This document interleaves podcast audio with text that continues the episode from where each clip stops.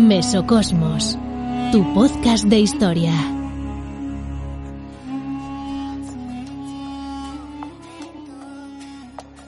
Sto ascoltando MK Ortiz. Guarda esce dal silenzio delle foglie il vento.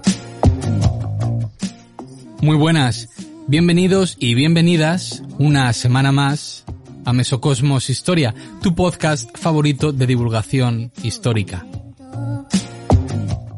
Hoy vamos a hablar de tiranos del mundo contemporáneo y lo vamos a hacer en una serie de los episodios de Cajón Desastre que queden hasta el final de temporada, donde vamos a ir analizando algunas de las figuras de dictadores no tan conocidos por todo el mundo, es decir, los Stalin, los Hitler, los Franco, los Mussolini, creo que son figuras que ya son suficientemente conocidas. Entonces vamos a ir analizando y descubriendo la figura de otros dictadores del siglo XX, algunos de ellos incluso del siglo XXI, que han gobernado con puño de hierro en reinados del terror diferentes naciones y que no son tan conocidos, por lo menos para la mayoría de la población. Hoy nos centramos en la figura de tres de estos dictadores. Trujillo, Papadoc e Idi Amin. ¿Qué creéis conocer de ellos? Y luego al final del capítulo contrastáis con la información que os hemos dado por si no conocíais todos todos sus actos en la mayoría de ellos de lesa humanidad y cómo llegaron al poder y cómo se mantuvieron. Sin más dilación, daros las gracias por estar escuchándonos durante un nuevo capítulo y comenzamos. Recuerda, puedes escuchar un nuevo capítulo de Mesocosmos Historia todos los jueves a partir de las 8 de la tarde, hora española, o encontrar todo nuestro contenido a la carta en nuestro canal de iBox. No olvides dejar un like y escribir un comentario. Síguenos en redes sociales, donde nos puedes encontrar como Mesocosmos Historia. Mesocosmos, tu podcast de historia.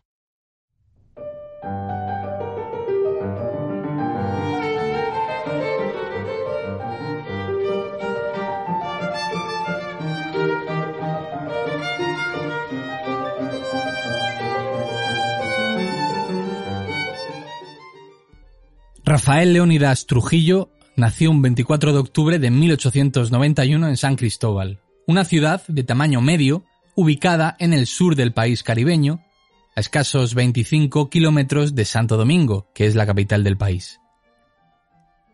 Hijo de padre español y de madre dominicana, tuvo 10 hermanos, por lo cual sus orígenes fueron modestos y ya desde muy temprana edad tuvo que trabajar para apoyar económicamente a su gran familia, hecho que, que compaginó con ciertas actividades delictivas, tales como robos o asociación con banda armada, llegando a liderar a la conocida banda de los 42, que era temida por la gran violencia que ejercían en sus asaltos. Fruto de estas actividades, como no podía ser de otra manera, fue encarcelado y pasó algunos periodos de tiempo en prisión. Estamos ahora en el año 1916. Trujillo tiene escasamente 25 años y nada hace pensar que este tipo de dudosa reputación, por qué no llamarlo así, y sin ningún vínculo con las élites o el poder, va a acabar siendo el dictador que gobernará con puño de hierro la República Dominicana durante más de 30 años. ¿Qué es lo que ocurrió entonces? ¿Cuál fue el detonante que cambió la vida del joven Trujillo y de posiblemente la historia de todo su país? Bien, en el mismo año 1916, Estados Unidos ocupó la República Dominicana bajo el pretexto, o el casus belli, de un posible uso de la isla caribeña por los alemanes como base para atacar al país norteamericano en el contexto de la Primera Guerra Mundial. En los años posteriores, concretamente en 1919, Rafael Trujillo, se alistó como miembro a la recién creada por los norteamericanos Guardia Nacional, recibiendo unas muy altas calificaciones por parte de los oficiales militares yanquis. En 1922 consigue ser promocionado a capitán y su nombre va siendo cada vez más popular en el ejército dominicano, dada su alta capacidad para imponer disciplina y sus habilidades militares. La ocupación estadounidense terminó en 1924 y ya para entonces Trujillo era uno de los hombres mejor posicionados de todas las Fuerzas Armadas y en 1927 alcanzó el rango de general. Tras el ya comentado retiro del ejército norteamericano, el país quedó bajo el gobierno de Horacio Vázquez, con Trujillo como jefe de la Policía Nacional y posteriormente nombrado como jefe del Estado Mayor por el propio Vázquez. Tras años de inestabilidad y de tentativas golpistas, en 1930, una insurrección contra el gobierno de Vázquez, en la cual Trujillo, como podéis imaginar, era uno de los principales cabecillas, dieron la presidencia interina a Rafael Estrella Ureña, que era el líder de estos rebeldes. Unos meses más tarde, ante las inminentes elecciones, Trujillo se presentó como candidato a presidente, con Estrella Ureña como candidato a la vicepresidencia. El resto de los candidatos se fueron retirando en su carrera a las elecciones, alegando fuertes presiones y hostigamiento por parte de Trujillo y sus seguidores. En 1934, Trujillo ya ostenta el cargo de generalísimo del ejército y los mecanismos democráticos y los opositores al gobierno de Trujillo o bien han desaparecido o han sido obligados a exiliarse. Partir de entonces, Trujillo gobernó como un dictador durante los siguientes 30 años y como tal cometió crímenes y acciones reprobables para mantenerse en el poder y enarbolar su propia figura. Por ejemplo, en 1936, la ciudad de Santo Domingo pasó a llamarse de manera oficial como Ciudad Trujillo. La provincia de San Cristóbal a Trujillo y creó, como es común en casi todas las dictaduras, cientos de miles de estatuas y monumentos a lo largo del país que le honrasen, además de poner su retrato en todos los edificios públicos del país. En 1937 llevó a cabo el genocidio de más de 15.000 haitianos emigrados y que vivían en las zonas fronterizas con Haití. Sus políticas xenófobas iban más allá de la población extranjera y los propios dominicanos que tenían ascendencia africana fueron víctimas de las políticas racistas. El genocidio se llevó a cabo entre el 28 de septiembre y el 8 de octubre, y previamente el dictador había caldeado el ánimo de los dominicanos acusando a los haitianos de robar ganado y cosechas, además de quitar los medios de vida a los propios dominicanos. Un discurso que realmente se parece muchísimo a los discursos que usan ciertos partidos de extrema derecha por toda Europa a día de hoy. Así pues, mandó a sus tropas para ejecutar a todos estos haitianos que vivían en zonas cercanas a la frontera con su país, en ejecuciones en grupo, y muchos de los cadáveres fueron arrojados al mar, donde además fueron devorados por los tiburones. El genocidio fue conocido como la matanza del perejil. A partir de entonces, las críticas internacionales hacia Trujillo se sumaron a la oposición interna a su régimen. Para sortear estas críticas, Trujillo fue alternando su presencia en las elecciones a partir de entonces, aunque en los periodos en los que él no gobernaba, se sabe que el presidente electo era un títere en manos del dictador. A partir de entonces, sobre todo desde mediados de los años 40, las manifestaciones de la oposición o cualquier signo de oposición al gobierno fueron reprimidas y muchos de sus detractores exiliados o desaparecidos. Para esta misión, como en todas las dictaduras, se creó una policía secreta, que en este caso se llamó el Servicio de Inteligencia Militar, que se dedicó a oprimir y silenciar a los disidentes. En 1960, la OEA, Organización de Estados Americanos, expulsó a la República Dominicana cuando Betancourt, el presidente de Venezuela, sufrió un intento de asesinato promovido por el gobierno de Trujillo después de que éste apoyara un golpe de Estado en el país venezolano y de que Betancourt lo denunciase a esta organización. Los grupos exiliados opositores a Trujillo se habían ido haciendo cada vez más fuertes en el exilio, y para el año 1959 ya habían intentado en al menos dos ocasiones derrocar al dictador. El desencadenante del fin de Trujillo tuvo lugar en noviembre del año 1960, cuando las opositoras al régimen, las famosas hermanas Mirabal, fueron apaleadas hasta la muerte para luego simular que habían fallecido en un accidente de tráfico. El autor intelectual del crimen obviamente fue Trujillo y lo que él creyó que era quitarse un problema de encima se convirtió en el principio de su final. El desencanto de las clases populares era creciente hasta tal punto que el 31 de mayo de 1961, Trujillo, de 69 años, fue emboscado en su coche y asesinado a tiros. Se piensa o se cree que la CIA apoyó a los insurrectos porque las armas que fueron usadas en el tiroteo habían sido proporcionadas por la organización Yankee. Pese a que el atentado consiguió su objetivo, el asesinato de Trujillo no trajo un cambio de régimen inmediato. Los conspiradores fueron perseguidos y ejecutados y el hijo mayor de Trujillo, que se llamaba Ramsés, tomó el poder, pero un levantamiento militar en noviembre del mismo año vetó toda posibilidad de continuar con la dinastía Trujillo. Para finalizar con Trujillo y en referencia a la cultura popular, la novela La fiesta del chivo, del escritor y premio Nobel de Literatura peruano Mario Vargas Llosa, trata la conspiración que hizo posible el asesinato de Trujillo y que desde Mesocosmos Historia os recomendamos.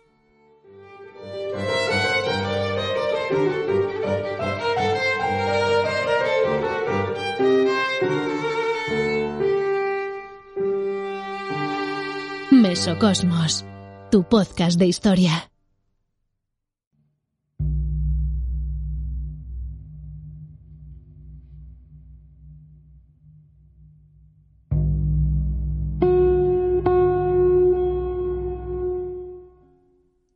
Mientras que en la República Dominicana vivían bajo el régimen de Trujillo, como acabamos de ver, sus vecinos de la isla de la Española, que es así como se llama la isla, que comparten los dominicanos y los haitianos, tampoco estaban viviendo las mejores circunstancias bajo el reinado del terror de François Duvalier, que ha pasado a la historia bajo el sobrenombre de Papa Doc. Un apodo que, por cierto, le fue otorgado de forma cariñosa por las poblaciones locales cuando en su juventud, ejerciendo como médico, luchaba contra las enfermedades tropicales por todo el país. Lo cierto es que Haití había sido el primer país latinoamericano que declaró su independencia, en este caso de Francia, en el año 1804. Este privilegio de ser quien abrió el camino al resto no ha sido a la postre recompensado, digámoslo así, por el destino, ya que Haití ha pasado por toda clase de calamidades desde entonces, desde las promovidas por los humanos, hasta terribles desastres naturales que todavía a día de hoy convierten a Haití en el país más pobre de toda América y en uno de los diez países más pobres del mundo. Centrándonos en la figura de Papa Doc, quien como ya veremos tiene gran culpa de la situación actual de Haití, hay que decir que nació en 1907 en la capital, Puerto Príncipe, y que pertenecía a una clase media pero con orígenes humildes. A pesar de estos orígenes, gracias a su inteligencia y a su tesón, consiguió matricularse en la Facultad de Medicina y graduarse como médico. En 1946, dada su popularidad, se convirtió en director general del Servicio Sanitario Nacional, puesto que le abrió las puertas a la gran política y en 1949 le nombraron ministro de Sanidad y de Trabajo. Sin embargo, ese mismo año se opuso al golpe de Estado que llevó a cabo algunas alas del ejército haitiano para deponer al presidente electo Dumarcé Estimé, por lo cual tuvo que dejar su puesto como ministro y vivir en la clandestinidad hasta que un tiempo después se aprobó una amnistía. Durante los siete siguientes años, Papadoc tuvo que vivir asumiendo un perfil bajo, hasta que en 1957 las circunstancias del país cambiaron y ante la proclamación de nuevas elecciones, Duvalier, con el apoyo de una parte del mundo castrense que se había ido granjeando desde su posición en las sombras, arrasó y se convirtió en el nuevo presidente de Haití. Los primeros tiempos de su gobierno parecieron moderados. No nos podemos olvidar que Haití era un país fuertemente dividido entre poblaciones negras afroamericanas y mulatos, y estas diferencias étnicas que a priori son y era lo más normal en gran parte de Latinoamérica, sobre todo además en el Caribe, en Haití tenía connotaciones diferentes, sobre todo porque a diferencia de que en el resto de territorios la población afroamericana era mayoría y quienes ostentaban el poder, además de la vinculación a las oligarquías francesas que aún seguían teniendo grandes intereses en el territorio. No hay que olvidar tampoco que al igual que la República Dominicana, Haití había sido ocupada por el ejército de Estados Unidos en 1915 en el marco de la Primera Guerra Mundial, y que esta ocupación fue profundamente racista, sobre todo con las clases medias burguesas negras que se sintieron profundamente humilladas por el trato recibido por los yanquis. Este hecho determinaría también el desarrollo de su gobierno con puño de hierro. En 1958 suspendió todas las garantías constitucionales mientras que se acercaba cada vez más a la religión vudú, hecho que le otorgaba gran popularidad entre las clases más popularidades de Haití, más populares de Haití, perdón, y le permitió comprender cómo la religión dominaba la vida del pueblo haitiano, hasta tal punto que se convirtió en sacerdote de este rito, aunque hay que destacar que nunca fue un verdadero creyente. Lo que se dice sobre Haití es que el 70% de la población es católica, el 30% es protestante y el 100% es vudú. Pero haciendo honor a su inteligencia y a su habilidad, volviendo al tema, por otro lado pactó con la jerarquía católica y consiguió, desde el Vaticano, el poder de nombrar obispos y párrocos. Hay que decir que cuando Papadoc llegó al poder, los antecedentes de sus homólogos anteriores no eran nada esperanzadores. Entre 1843 y 1915, de los 23 jefes de Estado que había tenido el país, solo uno había terminado la legislatura, y al menos dos de ellos habían sido asesinados y descuartizados por una población colérica.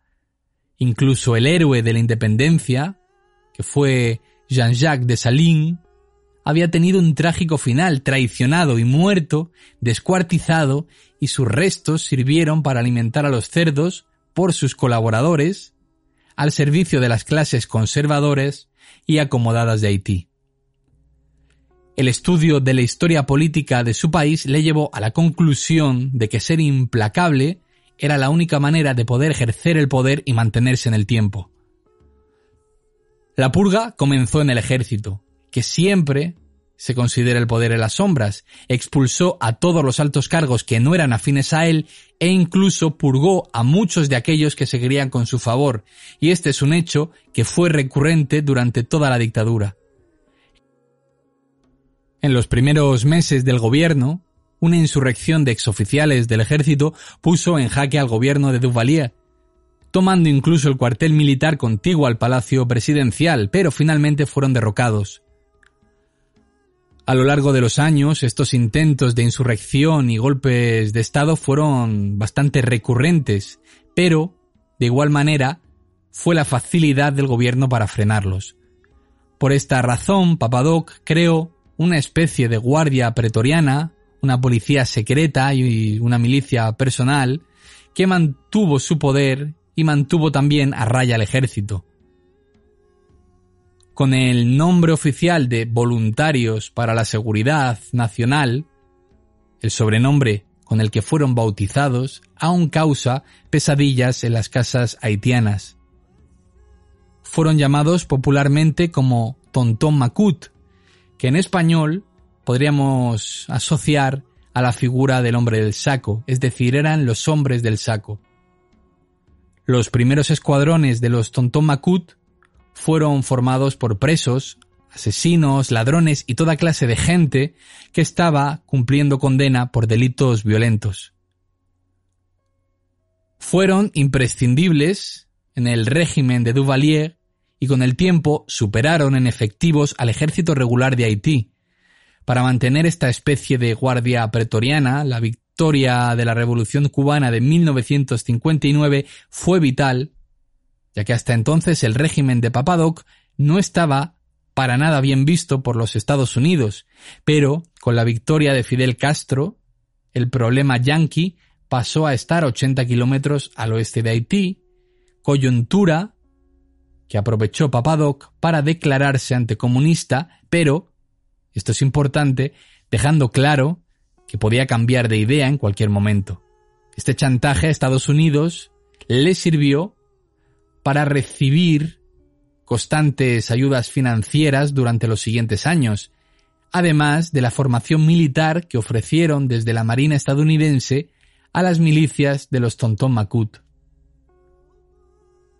A partir de entonces, el puño de hierro de Papadoc es cada vez más contundente y el periodo de su gobierno es una suerte de carnicería basado en el culto a la personalidad del dictador que se cree para entonces el varón Samedi, que es uno de los dioses más poderosos del vudú, el señor de los cementerios o el acechador. Duvalier comenzó a vestirse en público como en las representaciones pictóricas de este varón Samedi. Así llegamos a la segunda legislatura de Papadoc, marcado por un pucherazo electoral inapelable, con unas elecciones donde solo se presentó él y ganó con cero votos, literalmente cero votos en contra. Esta segunda legislatura fue mucho más sangrienta, la violencia se desató, y se ungió un reinado del terror, institucionalizando y generalizando la violencia en todo Haití, con un sistema de infiltración social de los Tontón Macut más o menos como la de la Stasi en la Alemania Oriental. El dinero y la financiación extranjera se reparte obviamente entre Papadoc y los oligarcas que forman parte de su corte, mientras Haití pasaba más hambre que cualquier país latinoamericano. Podríamos decir que era un país gobernado por una mafia y en cuya cabeza se encontraba un dictador que además estaba cada vez más desequilibrado y sanguinario, y cuyas milicias exprimían al resto de la población bajo amenaza de muerte si no querían someterse a ellos. Es por esto que Kennedy, conocedor del régimen del terror y de la cleptocracia que auspiciaba Papadoc en Haití, y además con muchos fondos estadounidenses, se propuso acabar con la dictadura. Pero, como es bien sabido por todos, Kennedy fue asesinado en noviembre, el 22 de noviembre de 1963, y fue un hecho que además se celebró con champán en el Palacio Presidencial de Haití, y Papadoc celebró ser el responsable del asesinato del presidente norteamericano a través de una maldición de vudú. Esto podríamos decir que fue otro golpe de suerte que otorgó a Duvalier una vida extra. Amañó un nuevo referéndum mediante el cual consultó al pueblo su poder vitalicio. Obviamente, triunfó el sí con un 99,9% de votos a favor. Se declaró en un discurso a todo el país como algo más que un humano, decía ser un ser inmaterial, intocable, inmortal, y declaró abiertamente ser la reencarnación del varón Samedi que hemos comentado anteriormente. Rituales de vudú con cadáveres o partes de cadáveres de sus enemigos le valieron para hacer pensar a la población que sus poderes místicos de vudú eran reales y él mismo incluso, que había sido siempre ateo, se lo llegó a creer. Nadie pudo vencerle ni derrocar su régimen. El puño de hierro con el que dirigió Haití fue efectivo durante el resto de su vida, la cual terminó el 21 de abril de 1971 a causa de la diabetes mellitus que padecía desde hacía años. Se calcula que dejó un saldo de 30.000 ejecutados durante los más de 13 años que duró su gobierno del terror.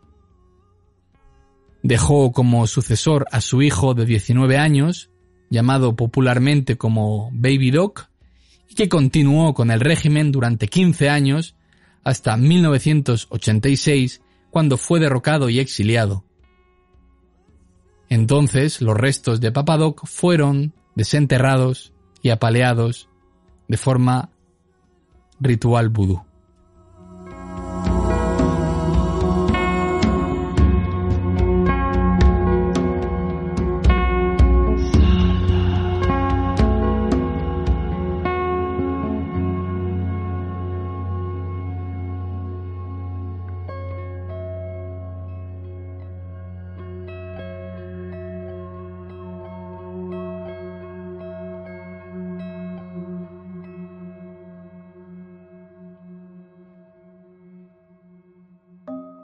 Te has suscrito a Mesocosmos Historia?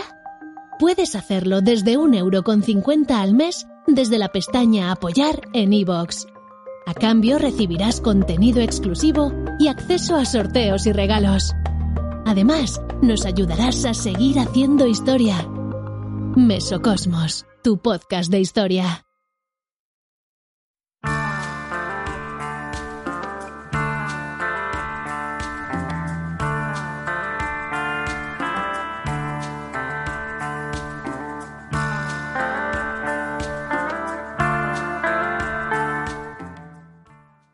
Respecto a Idi Amin, existe incertidumbre en cuanto a la fecha y al lugar de su nacimiento.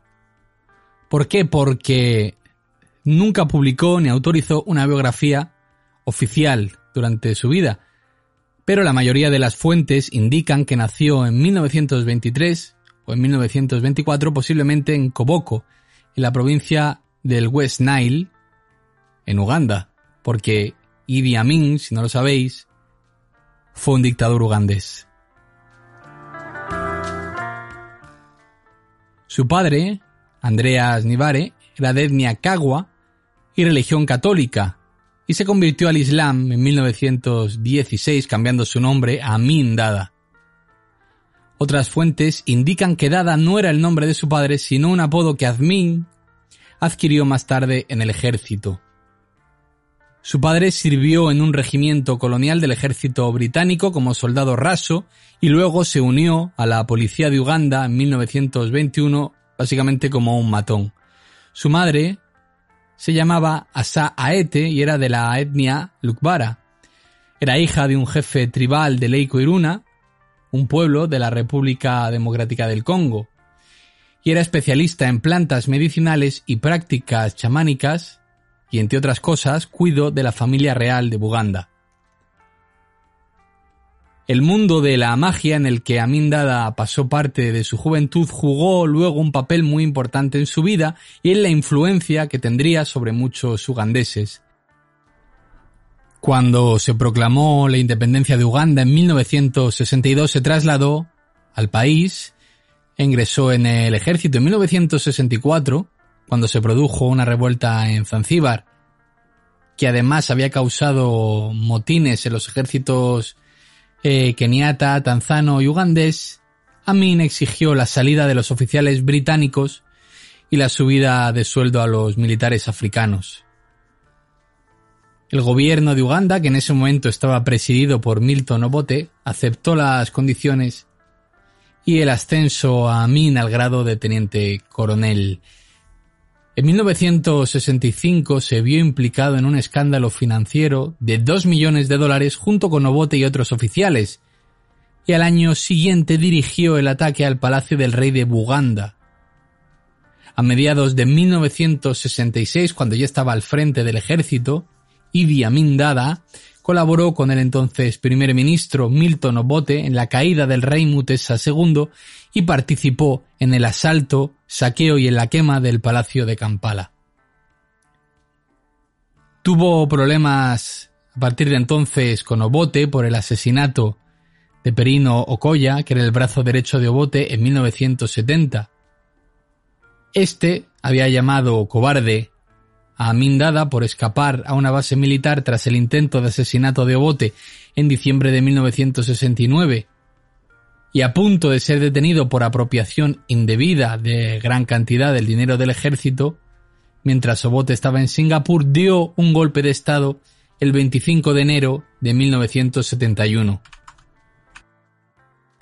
Una vez derrocado el gobierno constitucional del presidente Obote, además un golpe de Estado apoyado por Israel y el Reino Unido, Idi Amin Dada asumió de facto la jefatura de Estado de Uganda. Durante este golpe de Estado logró la adhesión de 5.700 soldados y 5.500 policías militares con los que logró la rendición de las tropas de Obote, Además, apoyado por el ejército, estableció un régimen de terror y una política genocida que llevó a la muerte a más de 300.000 ugandeses, principalmente de etnias como la Lango o la Cholis. Inició también una guerra encubierta y se hizo famoso en el mundo por sus excentricidades y su crueldad. De Amin Dada salió esa frase tan famosa en política que era obras, no palabras porque cuando llegó al poder prometió a los campesinos, con esa frase, la construcción de escuelas, de hospitales, de carreteras y de convertir Uganda en un país mucho mejor. A comienzos del gobierno de Amin Dada, ya se veían cómo eran asesinados y torturados los opositores políticos en la capital y en los campos donde además no era necesario cavar tumbas, pues los cadáveres se echaban a los cocodrilos. La persecución era de tan alto grado que también fue asesinado el ministro de Salud, un hombre que realmente quería llegar, quería, perdón, ayudar a Uganda. En 1974 fue asaltada la cárcel de Kampala, donde estaban los presos políticos del expresidente Milton Obote, quien, tras salir, intentaron acabar sin éxito con la vida de Idi Amin. Hay que decir que cuando llegó al poder prometió celebrar elecciones unos meses después. Sin embargo, poco después de tomar el poder, instaló la Oficina Estatal de Investigación que resultó ser una variante ugandesa de los escuadrones de la muerte destinados a perseguir y asesinar a los partidarios de Obote, pero también a la intelectualidad ugandesa de los que Idi Amin Dada desconfiaba los jefes militares que no apoyaron el golpe de Estado obviamente fueron ejecutados.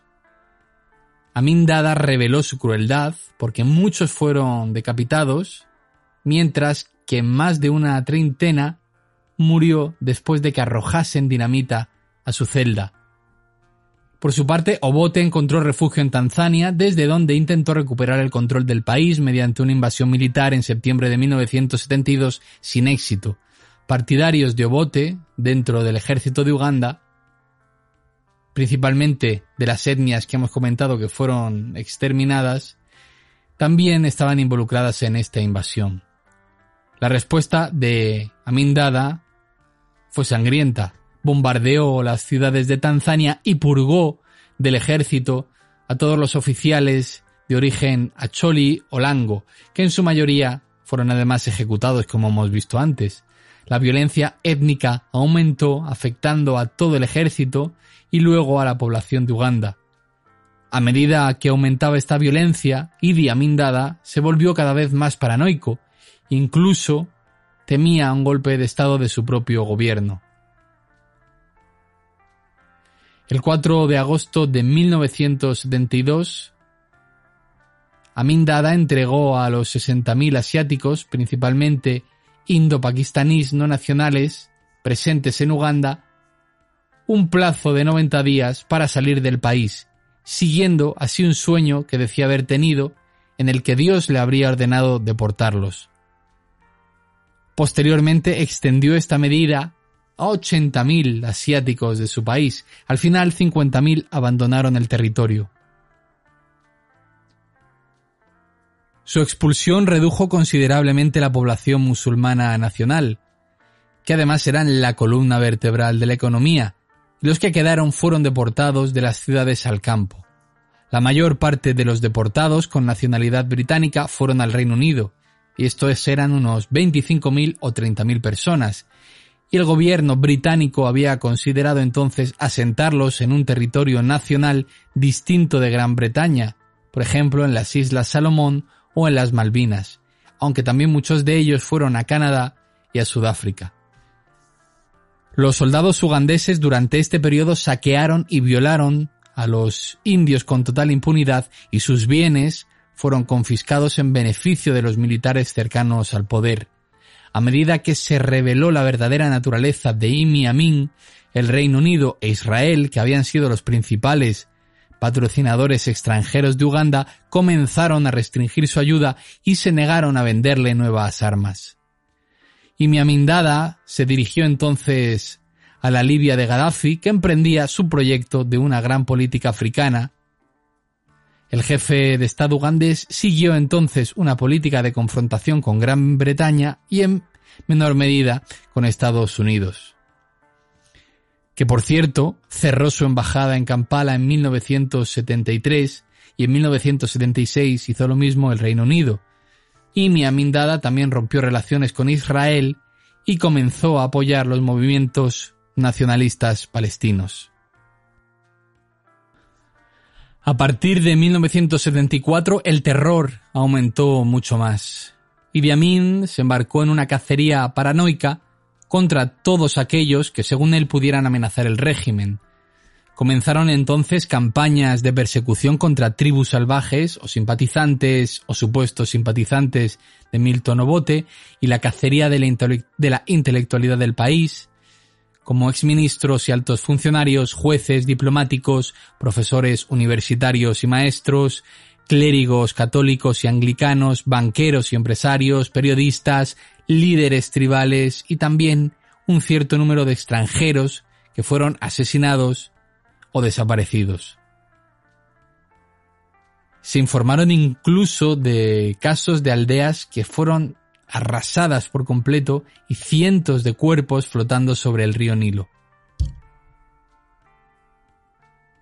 Ese mismo año, una ONG, la Comisión Internacional de Juristas, en un informe a las Naciones Unidas estimó que entre 25.000 y 250.000 personas habían sido asesinadas en Uganda desde el golpe en 1971. Durante los siguientes años, estas matanzas se recrudecieron, entró en otras guerras, y en la guerra de Uganda-Tanzania la economía pasó por un momento muy delicado y el país se encontraba prácticamente en declive. Estaba muy debilitado por la partida de los indo-pakistaníes, que eran el corazón empresarial del país, y la mayoría de empresarios extranjeros también se habían ido, también habían cesado las ayudas occidentales, y además sufrió un golpe económico fuerte en 1978 con la caída del precio del café, que era el principal producto que exportaba Uganda. En 1978, en octubre, estallaron motines en el sur del país y algunos de los soldados se refugiaron en la vecina Tanzania. Amin Dada, con un régimen que estaba desesperado, aprovechó este pretexto y ordenó la invasión de Tanzania. Con la ayuda de 3.000 soldados libios y mi Idi Amin intentó anexar las provincias del norte de este país en la región de Kagera. Tanzania, bajo la presidencia de Julius Nyerere, declaró a su vez la guerra a Uganda y comenzó a contraatacar alistando a los exiliados ugandeses para esto. El 11 de abril de 1979, Idi Amin Dada se vio obligado a huir de la capital de Uganda. Tuvo que huir de Kampala. el ejército tanzano tomó la ciudad con la ayuda de guerrilleros ugandeses y ruandeses. Amin voló al exilio, primero a Libia y luego a Arabia Saudita. Fue recibido por el gobierno saudí por caridad islámica y en agradecimiento por su papel en la difusión del Islam, palabras textuales, con la condición de que ya no interfiriera en política. El Estado saudí le proporcionó una casa bastante modesta, pero también un conductor y personal doméstico, que lo mantuvo y le pagó una pensión hasta su muerte. El nuevo gobierno de Uganda eligió dejarlo en el exilio, dándole la oportunidad y diciendo que era libre de regresar, pero que se tendría que enfrentar a sus crímenes. Se calcula que su régimen ha costado la vida a unas 500.000 personas. La mayoría de los observadores y de los estudiosos a día de hoy la cifran en unos 300.000, que es un número altísimo. También dejó el país en ruinas, con más del 200% de inflación, más de 320 millones de dólares en deuda de aquella época, la agricultura completa abandonada, las fábricas cerradas y una corrupción desenfrenada. En 1989 trató de regresar a Uganda, pero fue reconocido en Kinshasa y enviado de nuevo a Arabia Saudita por las autoridades del Zaire. El 20 de julio del año 2003 informó que estaba al borde de la muerte en un hospital de Arabia Saudí y su esposa suplicó al presidente de Uganda en aquel momento que le dejara regresar a Uganda para morir. A lo que contestó Yoweri Museveni, Museveni que sí, pero que sería juzgado de inmediato en cuanto pusiera un pie en Uganda. Idi Amin Dada murió en Arabia Saudita el 16 de agosto del año 2003 a la edad más o menos de 79 años y está enterrado allí.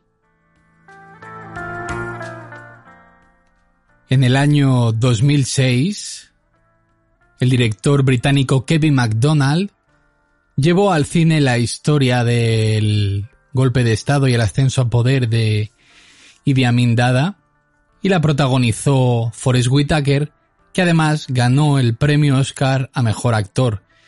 De nuevo, desde Mesocosmos Historia os recomendamos la película si queréis saber qué es lo que pasó.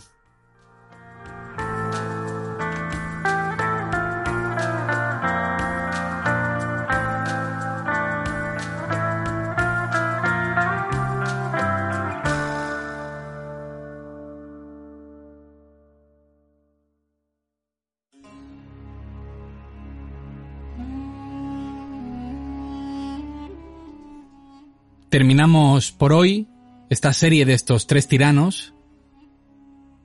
Que si hubiera que hacer un ranking de, de maldad, eh, no sé cómo, cómo los clasificaríais vosotros. ¿Quién fue el más malo? ¿Quién fue el menos, entre comillas, malvado de ellos?